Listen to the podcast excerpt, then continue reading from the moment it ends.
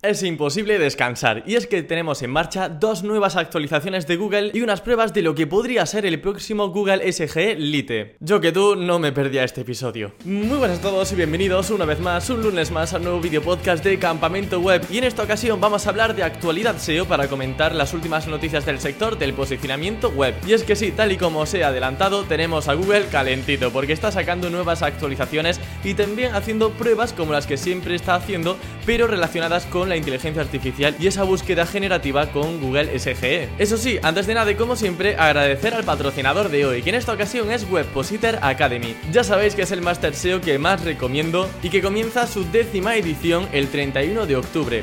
Sus directores SEO son MJ Cachón y Luis Villanueva, por lo que os podéis imaginar el nivel de esta formación. Y también te acompañarán grandes profesionales como Iñaki Huerta, Esteba Castells, Bethlehem Cardona o incluso yo mismo. Aprenderás SEO profesional de forma práctica en un campus virtual inigualable, con un acceso de por vida como alumno y con nuevas clases cada semana. Si quieres darle un salto profesional a tu carrera como SEO, ya sabes que el máster de Webpositor Academy puede ser tu mejor opción. Y date prisa porque las matrículas acaban ya mismo. Te dejo toda la información debajo en la descripción.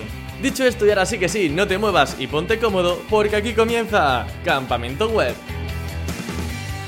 Vamos a empezar bien la semana, así que la primera noticia será una buena noticia y se trata de un recurso que os va a encantar. Se trata de la nueva actualización de DALI, el modelo de inteligencia artificial que genera imágenes y que ha lanzado hace poquito su tercera versión, conocida como DALI 3. Ningún misterio por aquí. Ahora bien, ¿qué trae de nuevo este DALI 3? Pues esta tercera versión se diferencia, además de en un mejor procesamiento del lenguaje, en que puede dibujar letras de forma entendible, porque antes solamente hacía garabatos, pero no podíamos poner texto en las imágenes. Así que ahora, si tu empresa tiene un nombre corto, puedes generar logos que incluyan su nombre, por ejemplo. Lo mejor de todo es que hay un método para poder utilizar esta herramienta de forma ilimitada y completamente gratis. ¿Cómo? Te estarás preguntando. Pues a través de la herramienta de Bing Chat y que está disponible a través del navegador de Microsoft Edge. Si queréis generar las imágenes a gran velocidad, puedes acumular puntos de Microsoft, por ejemplo, realizando búsquedas dentro de Bing. Veréis que tendrán el iconito de un rayo. Esos rayos son usos que podemos utilizar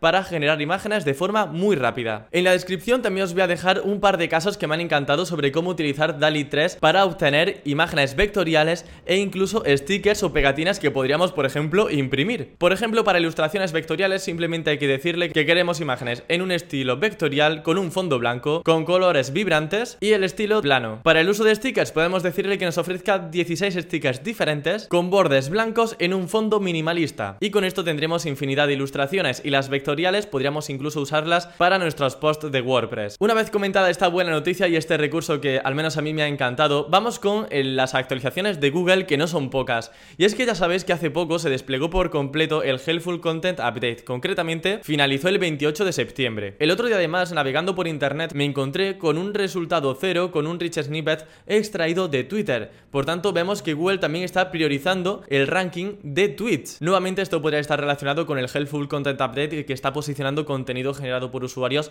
por encima del contenido de algunas webs y como os decía en otra actualidad SEO, pues los foros, eh, comentarios están empezando a tener mayor peso dentro de las webs. Pues con otras redes sociales tipo Twitter o X también está pasando. Ya os digo que es la primera vez que yo recuerde que entro en Google y veo el primer resultado de Twitter y que si pincho además me sale el fragmento destacado de la respuesta directa extraída de un post o tweet. Total, que ya mismo me veo haciendo artículos en Twitter para que posicionen. Pero a falta de más actualizaciones han sacado dos actualizaciones más. Vaya, que es que casi ni nos ha dado tiempo a respirar de tanto update. El primero en llegar ha sido el Spam Update. Llegó el 3 de octubre y tardará varias semanas en desplegarse, no sabemos cuántas. Aunque se está aplicando de forma global, comentan que dependiendo del país tendrá un impacto mayor o menor. Y los países donde se va a aplicar en mayor medida y donde seguramente se aprecien más cambios son Turquía, Vietnam, Indonesia, India y China. Aunque como digo, no se limita a estos, también ejemplo en España tenemos esta actualización aunque no se refleje en tanta medida. Lo que penaliza esta actualización es lo siguiente. En primer lugar el cloaking, que consiste en mostrarle un contenido distinto al bot de Google y al usuario. Por ejemplo al bot de Google le mostramos un contenido fantástico,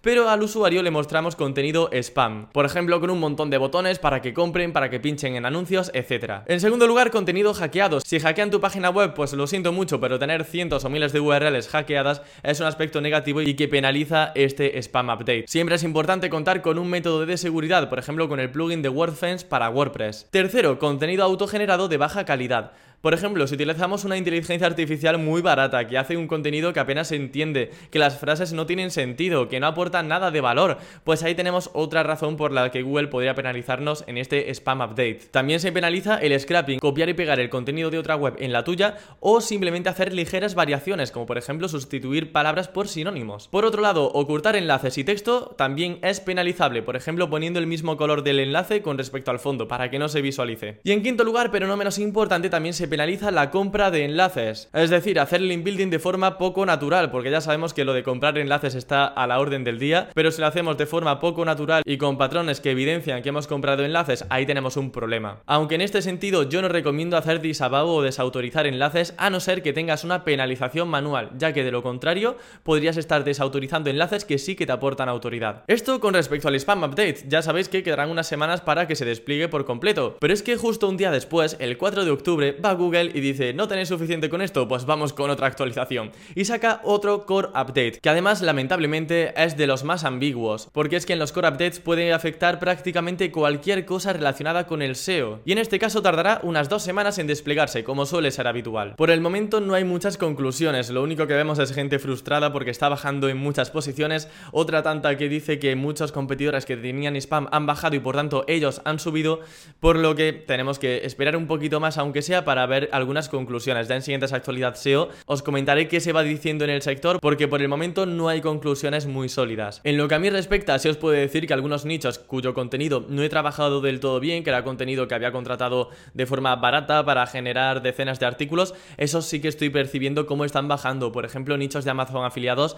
el principal que tenía también está bajando porque estaba desactualizado. Tengo rankings que llevo años sin actualizar, enlaces de afiliado que no funcionan, por lo que es normal que estén bajando en posiciones. Por otro lado, nichos que tengo mucho más cuidados, que el contenido prácticamente lo redacto yo, lo reviso continuamente y estoy siempre al tanto, sí que estoy viendo cómo o se han mantenido o suben pero muy poquito. Veo bajadas más drásticas en los que no he cuidado tanto con respecto a los que se mantienen o suben, porque suelen subir pero no mucho. Y como os digo, la subida suele ser de sitios que tengo muy bien actualizado su contenido, que no tienen nada de thin content, todas las URLs tienen un objetivo muy claro, una intención de búsqueda muy clara, están muy bien trabajados, como digo, actualizados al día y también trabajo la autoridad de forma constante cada mes. Así que esto es lo poquito que os puedo decir por el momento. La siguiente noticia es muy curiosa y de hecho no me lo esperaba en absoluto, pero resulta que Google está probando una versión light, una versión lite, una versión reducida de lo que podría ser el próximo buscador de Google SGE. Ya sabéis que Google SGE es una versión experimental de Google y que da respuestas directas con IA generativa. Pues bien, el SEO Glenn Gabe publicó hace muy poco, el 7 de octubre, lo que él denomina como este Google SGE Lite. Y es que dentro del Google normal le han aparecido respuestas directas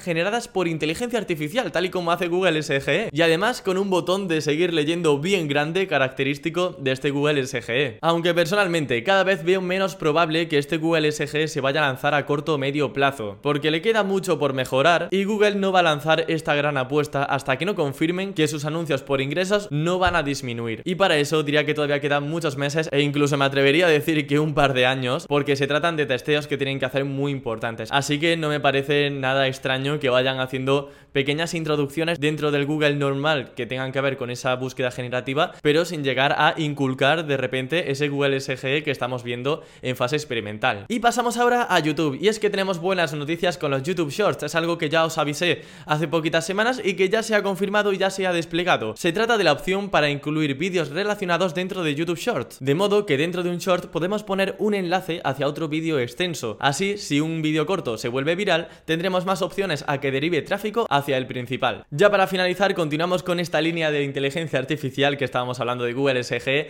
y vamos con Google Bard, ese chat que utiliza inteligencia artificial. Y es que el 19 de septiembre el equipo de Google Bard anunció que se mejoró el sistema de Google Bard. Concretamente, ha mejorado en cuanto a creatividad, programación y traducción en 40 idiomas distintos. Además, han habilitado un botón de Google bajo la respuesta y si pinchas aparecerán tres consultas relacionadas. Esto nos puede ayudar a hacer un keyword search más exhaustivo incluso. Un detalle curioso es que cuando entramos en Google Bard nos aparece un nuevo aviso de privacidad avisándonos de que los revisores de Google Bard podrían analizar nuestra conversación para reescribir las respuestas de Google Bard o ver el feedback que estamos obteniendo con Google Bard, con el objetivo de mejorar el sistema. Son como los quality raters de Google, pero en Google Bard. Eso sí, podemos estar medio tranquilos porque dicen que las conversaciones se comparten de forma anónima con estos revisores, pero que lo sepáis que a lo mejor de forma aleatoria le aparecemos para un revisor con el objetivo de mejorar la experiencia dentro de Google Y ya veremos cuáles son las siguientes implementaciones en Google Bard, porque van poquito a poco. Y eso sería todo. Muchas gracias por llegar hasta el final de este video podcast. Por mi parte, nada más, como siempre, invitarte